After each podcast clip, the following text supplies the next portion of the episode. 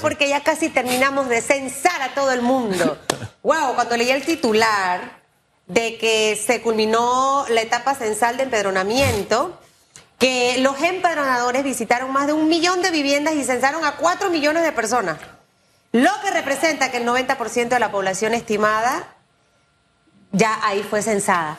E, ese 10% que nos queda, ¿cuánta gente más o menos es? Porque eso es lo que nos va a decir cuántos panameños somos. ¿Y hasta cuándo van a seguir censando? ¿no? Porque también ahora vienen dos partes en paralelo. Culminar ese 10% y también el verificar toda la información. Está con nosotros Hilda Martínez, subdirectora sociodemográfica del INEC, para que nos dé esa buena noticia. ¿Cómo está? Buenos días. Bienvenida, buen día. Gracias. Muy buenos días. Sí, definitivamente el Instituto Nacional de Estadística culmina eh, el 4 de marzo la etapa de operativo de campo de los censos e inicia desde el 6 de marzo hasta el 4 de abril una etapa eh, muy importante que estaba en la hoja de ruta, que es la etapa de verificación. ¿Qué es verificación? Bueno, nosotros esto tenemos algunas viviendas a las cuales todavía la persona nos está diciendo no nos han censado. Entonces vamos a ir a ese remanente que, que realmente es en porcentaje muy poco de, viviendas para efectos de poder recuperar. Hasta el momento, sí, así como lo eh, establecía el señor Contralor, tenemos poco más de cuatro millones de personas en la base de datos. Esto implica que todavía tenemos que eh, esperar la digitalización de las viviendas esto y de, las, eh, de la población en las áreas de difícil acceso. ¿Cuánto tiempo tomará esta nueva etapa? Un mes prácticamente, un mes, sí, porque estamos hablando entre el 4 y el 4, el 4 de marzo y 4 de abril. ¿Y ahí tendríamos entonces el balance total de la población? Exactamente, el balance total de la población, por eso es que esta fase es importante de verificación, esto estamos viendo también un poco la calidad de toda la información que está entrando porque nosotros en la hoja de ruta hemos dicho que vamos a dar ya resultados finales básicos en, el mes de julio. Oiga, disculpe, Susan. ahora, las personas que en este momento nos están viendo y nos están escuchando, porque puede haber pasado que pasó el censo y usted no estaba. Eh, puede haber pasado que la persona que maneja toda la información no estaba. Eh, ¿A dónde llama? ¿A dónde se comunica para poder entrar en esa lista y que hasta el 4 de abril puedan pasar en su casa? Porque, señores, es importante que seamos censados. Y esto es rápido. A mi casa pasaron tres porque querían saludarme, pero nada más es uno. Y ahí lo recibí y todo porque de verdad que ese trabajo que han hecho los empadronadores hay que quitarse el sombrero con sol, caminando. Y de verdad que todos con, un buen ánimo, ¿no? De, de, censar a las personas. Usted me permite decir algo antes de la respuesta, porque precisamente en esa línea iba un comentario. Mi casa la visitaron en dos ocasiones y yo estaba de vacaciones. Y un joven llamado José Pablo se tomó la tarea de llamar varias veces a mi número telefónico. Yo no le contestaba porque no conocía el número, pero de pronto escribe y dice, soy José Pablo, su empadronador. He pasado dos veces por su casa y no está. Es la única vivienda que me resta de mi área de cobertura. ¿Cuándo me podría atender? Oiga, con todo ese detalle, a propósito de lo que decía Susan, del esfuerzo y que imagínese tomarse el detalle para mandarte un mensaje así. Eso habla muy bien de la disposición de ellos, la preparación que tenían y de la seriedad de lo que estamos haciendo. Claro que sí, y definitivamente que nosotros tenemos que agradecer a todo ese contingente de empadronadores y supervisores que terminan ya eh, este, el 4 de marzo. Eh, por esa loable eh, labor que han desarrollado. Eh, en medio de, cualquier tipo de situaciones, todo terreno, ellos iban, iban, eh, empadronaban a las viviendas. Y con relación a la, a la pregunta, sí, nosotros tenemos el, el centro de llamadas 510-2020 para que la población que eh, alguna persona que todavía no haya sido eh, empadronada pueda llamar al 510-2020 y agendar una cita. A partir de este momento, y como estamos en esta fase de verificación y digitalización de la información restante, entonces nosotros con personal institucional, ya no va a ser el empadronador y el supervisor porque ellos terminan el, 4, pero con personal institucional de la Contraloría y del INEC vamos a, estar, vamos a llegar a su vivienda y vamos entonces a hacerle el censo. Hasta lo que tienen ahorita son 4 millones. 4 millones, tenemos poquito más de 4 millones. O sea, que ya somos un poquito más de 4 millones. Yo sí mato por saber la cantidad de panameños que somos aquí y bueno, y extranjeros residentes en Panamá. Eh, de todos estos datos que la vez pasada yo, yo veía, me llamó poderosamente la atención el tema de los celulares, ah, el tema de los televisores, y la gente dirá, pero ¿por qué es importante, Susan, que yo diga cuántos televisores? Sí es importante, porque también al final del camino, todo el tema, mire, ahorita mismo de la energía eléctrica. una empresa que quiere venir a Panamá a traer paneles solares, estoy inventando locura, Necesita saber cuántas personas en Panamá tienen tantos televisores, aires acondicionados, ciertas cosas que preguntaban en el censo. Esto sirve en realidad para ver estrategias de mercadeo, estrategias de venta y, y demás. Y me llamó poderosamente la atención, bueno, yo tengo tres celulares por mi trabajo, por las cosas que hago.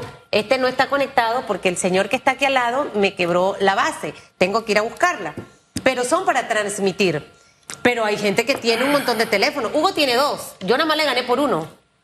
Sí, y, en, la, en, la, eh, en el censo nos salió a nivel de hogar precisamente todo ese equipamiento de radio, televisión, este, televisión por cable, el acceso. Eh, prácticamente estamos llegando a un 73, 74% de acceso a los, en los hogares a televisión por cable. Padre Bien interesante. Un 98% de los hogares con esto, eh, celular activo. Entonces, todas estas variables para nosotros son sumamente importantes precisamente para esto, conocer. Y el principio de universalidad del censo, es decir, llegamos a toda la geografía nacional, a cada vivienda, sobrepasamos las expectativas. Teníamos esto, una cartografía de 1.4 millones y sobrepasamos, llegamos a 1.5 millones y un poquito más de vivienda para efectos de, este, de ver cada una de las características de la población. Datos interesantes que nos pudiera compartir Hilda, aparte del tema de los celulares y demás, que arrojó este, este censo, para que la gente vea, ¿no? Y aquel que estaba con su miedo de que, porque me van a sentar, que no sé qué, que para que vea por qué se necesitan esos datos tan interesantes, porque al final de esa información se desarrollan muchas estrategias. De hecho, los gobiernos, estamos por salir de una administración y entrar a otra, esa información la va a tener fresquecita para poder desarrollar todas las políticas de educación, de salud, del tema de las, de las calles, vías y demás. ¿Qué datos interesantes nos pudiera comentar? de lo que hasta ahora han visto. Sí, datos, datos de la población, por ejemplo, interesantes. Bueno, el tema del autorreconocimiento afrodescendiente. Eh, tenemos un, ¿Cómo fue ahí? un 32.8% de población que se autorreconoce afrodescendiente. En el censo del 2010 llegaba a 9.2%. Oiga, ah, vamos a hacer un alto ahí, disculpe que la interrumpa. Mi esposa, que es mi admiradora número uno, la número uno era mi madre, pero murió. La número dos pasó al primer lugar, ¿no? Ella siempre me dice, yo admiro la forma en que preguntas, porque las respuestas dependen de la pregunta y tú haces las preguntas que se tienen que hacer. Ese es un piropo que ella me, da a cada rato. Me halaga. Bien. Esa diferencia de cifra obedece a la pregunta. Si hay algo que tiene contento a los afrodescendientes que están más cerca de saber cuánto representan en la sociedad porque fueron mal contados en el censo anterior. Y no solamente es el tema de la pregunta, es poder trabajar en conjunto, porque ellos formaron parte de la elaboración de la pregunta correcta o la mejor pregunta posible, por decirlo de alguna manera. Hablemos de esa experiencia antes de seguir con, los, con el resto de los resultados, porque esto merece una mención especial. Saltar del 9% a más del 30% no fue por arte de birlibirloque. Estaban allí, pero no los habíamos contado bien. Así es, nosotros estábamos realmente, eh, estamos muy satisfechos.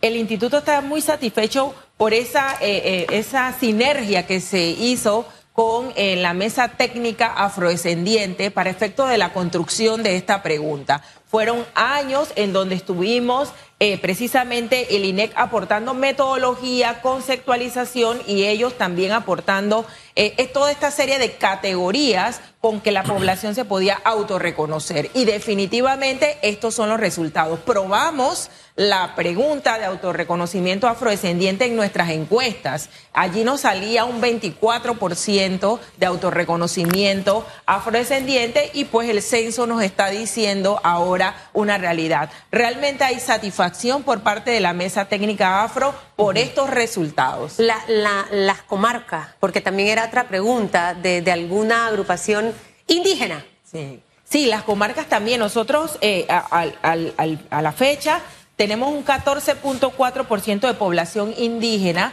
o que se reconoce esto en alguno de los grupos indígenas pero interesante, eh, la tendencia puede incluso aumentar. ¿Por qué? Porque este 14.4% es de lo que ha entrado a nuestra base de datos y todavía está pendiente el tema de la digitalización de esto, de los cuestionarios en papel que se hicieron en las áreas de difícil acceso y en las áreas indígenas. Yo le voy a hacer una pregunta que no sé si me tenga la respuesta porque sé que fueron muchas preguntas en el censo, pero eh, esa pregunta de cabeza del lugar eh, no sé si hay resultados y si no los hay, yo espero el, trabajo allí, porque me imagino que cuando iban a casa preguntaban el hombre o la mujer. Luego de la pandemia, esa realidad ha ido cambiando muchísimo, licenciada Hilda, porque, eh, eh, y, yo lo veo bien en realidad, yo aplaudo al hombre que se pueda quedar en casa a cocinar, a atender a los niños, hacer lo que la mujer hace. Porque de repente no pudo, ha podido conseguir un trabajo y a lo mejor tiene un emprendimiento, yo qué sé. Eh, pero ¿hubo alguna variable? No sé si esos datos ya los maneja o lo que nos puede contar de esa pregunta en específico. Sí, definitivamente que ha habido variantes en los tableros que nosotros tenemos a nivel del censo, sí nos indican que han habido variantes en cuanto a la jefatura de hogar, ¿sí? Entonces, esto, un incremento de la jefatura eh, femenina ¿sí? Eso es muy importante. Y también en la misma construcción de los hogares. Todo esto nos lo dice el censo. ¿Cómo eh, así la construcción? la construcción es la constitución de los hogares, cómo están construidos, cómo están constituidos los hogares. Hay muchos hogares mm, eh, monoparentales, eh, hogares esto donde está, por ejemplo, la presencia de la madre o de y no del padre. Esto, todas esas estructuras eh, o composiciones de hogares que nosotros le llamamos esto, también la vamos a poder esto eh, eh, graficar con este censo de población. Y desgranarla, como decía Hugo, usted va a tener que volver, porque estos dos aspectos que acaba de tocar, mire, ¿cómo un Estado puede intervenir con los resultados del censo en cuanto al tema de cabeza del hogar? ¿Cómo le llamaba usted? Jefatura, jefatura, del hogar. Educando quizás mejor a nuestros varones. Yo tengo una percepción muy mía que siento que las madres y padres hemos em, afectado la manera en la que educamos a los varones en casa. El varón a veces pensamos que es fuerte, pero muchas veces es más débil de lo que pensamos y ante cualquier estremecimiento de la vida no lo aguanta. Entonces, yo, si estuviera en el gobierno, desarrollaría políticas dentro del sistema educativo para que tanto niñas y niñas estén empoderados para que de esta manera salgan al mundo a comerse el mundo. El tema de los hogares, súper importante, porque yo no sé cuántos divorcios, eh, matrimonios, esto que usted nos acaba de, descifrar, y de ahí necesitamos empezar a desarrollar políticas para que entendamos que cuando nos vamos a casar es una decisión importante en la vida y tener hijos también. Porque luego de que pueda que tengamos casos exitosos de personas que vienen de hogares eh, disfuncionales donde no están ambos padres, pero esa no, esa no es la tendencia para el resto. Un niño al final necesita tener una papá y una mamá, ambas figuras. Entonces, mire cómo todo eso que veníamos hablando desde el año pasado es importante para desarrollar todas esas políticas. Así mismo es, y también en el tema, por ejemplo, educativo, ahora que va a comenzar eh, este, la escuela.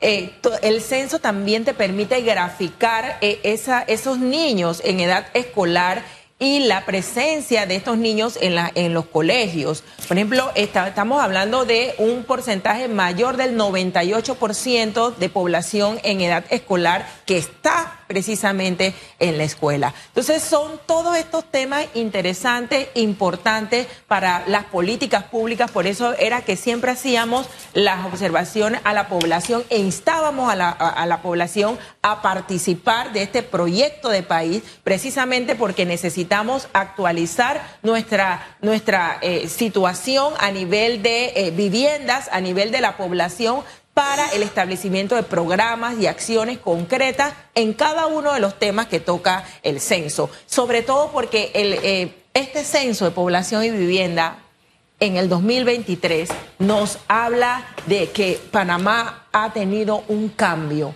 un cambio más allá de la parte demográfica y que ha sido impactado por una pandemia. El censo nos está permitiendo graficar ese, eh, precisamente ese tema, sobre todo por, el, por la migración, ¿sí? Porque esto, eh, después del 2020 ha habido un cambio debido a la pandemia y las cifras nos están mostrando precisamente esa, eh, esa tendencia.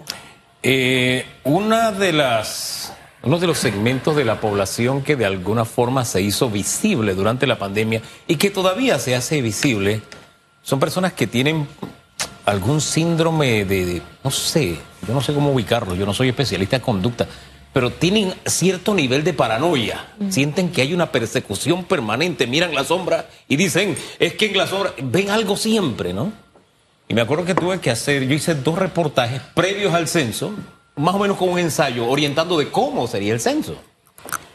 Y estas personas son poquitas, pero tuitean bastante. O sea, de pronto tú te encuentras 10 tweets de una sola persona o de una persona que ella misma se retuitea y conversa con ella misma. Y eso habla de una, de una actitud mental específica. Entonces me gusta ir a la práctica. ¿Me explico? Me gusta ir a la práctica. Por ejemplo, cuando se habla de vacunas, yo digo, ¿cuál es el porcentaje de vacunados que tenemos? X porcentaje. Ah, entonces un poquito. No hay problema. No hay incidencia. Entonces acá, eh, por ejemplo, decían, no, ¿por qué quieren saber cuál es la estructura de mi casa? Es que me quieren cobrar más impuestos, no sé qué. Te empezaban, a, te elaboraban toda una teoría porque te preguntaban cuántas habitaciones tenías, por ejemplo. Exactamente. Eh, la pregunta es muy sencilla. ¿Cuántos, ¿Cuántas personas dijeron, sabes qué, a mi casa no entras? Yo no te voy a dar datos mm. porque esos datos van a ser mal utilizados. O sea, de estas personas con un problemita de paranoia, ¿se encontraron con alguien que le dijera, sabes que yo no, no quiero que me consulte? Sí, definitivamente ¿Pasó o no pasó? Sí, pasó, pasó, pasó, definitivamente, porque así como nosotros queremos agradecer a toda la población que ha abierto la puerta al censo, sí también tenemos que saber y, informar que sí tuvimos algunos casos de rechazos, de rechazos de personas que dijeron no le voy a abrir la puerta al censo y precisamente estamos en este periodo de verificación eh, para ir esto y insistir un poco con estas personas para efecto de que nos puedan brindar los datos. Eh, cuando usted dice algunos, y disculpe que use el término, ¿son estadísticamente significativos por utilizar la terminología de ustedes?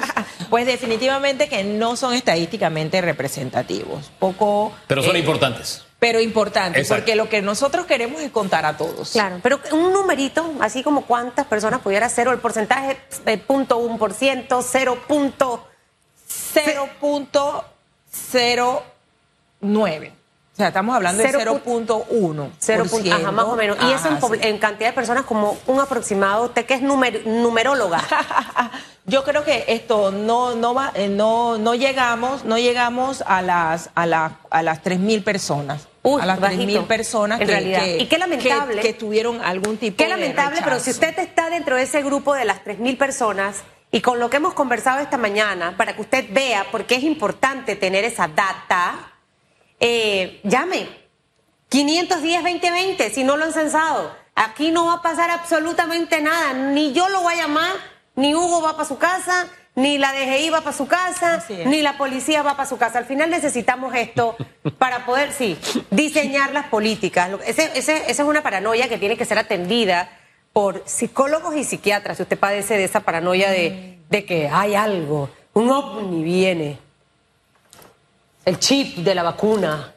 Aquí están los vacunados. Estos hay que recogerlos como las películas y meterlos allá en el corral. Ay, la gente aquí es de lo, de lo máximo. Mire, que le vaya bien, licenciada Isla, gracias. gracias por estar Gracias. con nosotros. Tiene que regresar, porque sí me gustaría lo de jefe del hogar. Estoy aprendiéndome su Jefe del término. Jefe del hogar y el tema de los hogares, cómo, Exacto. cómo estamos. Creo La que eso va a ser interesante. Eh, Se preguntaba de, de casados y eso, y separados y eso. Ah, también el estado, el Sí, estado es que el que contestó todo en mi casa fue mi esposo. Ah, sí, fue el informante Ajá, adecuado, porque yo notaba. interesante. Así que espero que haya contestado bien. Eh, la verdad es que en casa también yo fui el autorizado, ¿cómo es que? es? Informante adecuado. Informante adecuado, ese fui yo. ¿Adecuado o no? Sí, pe- Autorizado. pero la, No el adecuado. la persona que me autorizó Fue su esposa. estaba ahí en la esquina sentada viendo lo que yo respondía. Lo que pasa es que ella estaba difónica para esos Ah, días. ya. Ah, por eso Usted fue me que hizo ella la batería, porque usted Qué me pregunta bueno. el número de Sí, cédula, sí, no, me, me lo me- sé. yo estaba extrañada. No me lo sé. Ya entiendo por qué Berta no lo hizo. Sí, Yo no lo hice porque yo no estaba en casa. Sí, ella estaba, Pero dejó todos sus datos para que... lo Él se los ha tenido que Ah, aprender. Entonces yo lo En decía. 21 años que él no se sepa mi cédula. Yo- yo ¿Cuándo decía. nací? Y un montón de cosas. Oiga, oiga, No. Yo, yo contestaba y yo miraba, pues sí, iba bien, ¿no? Ella me hacía así. Ah, qué bueno, qué bueno. Vamos a la pausa. Chao, que lo vaya bien. Muchas gracias.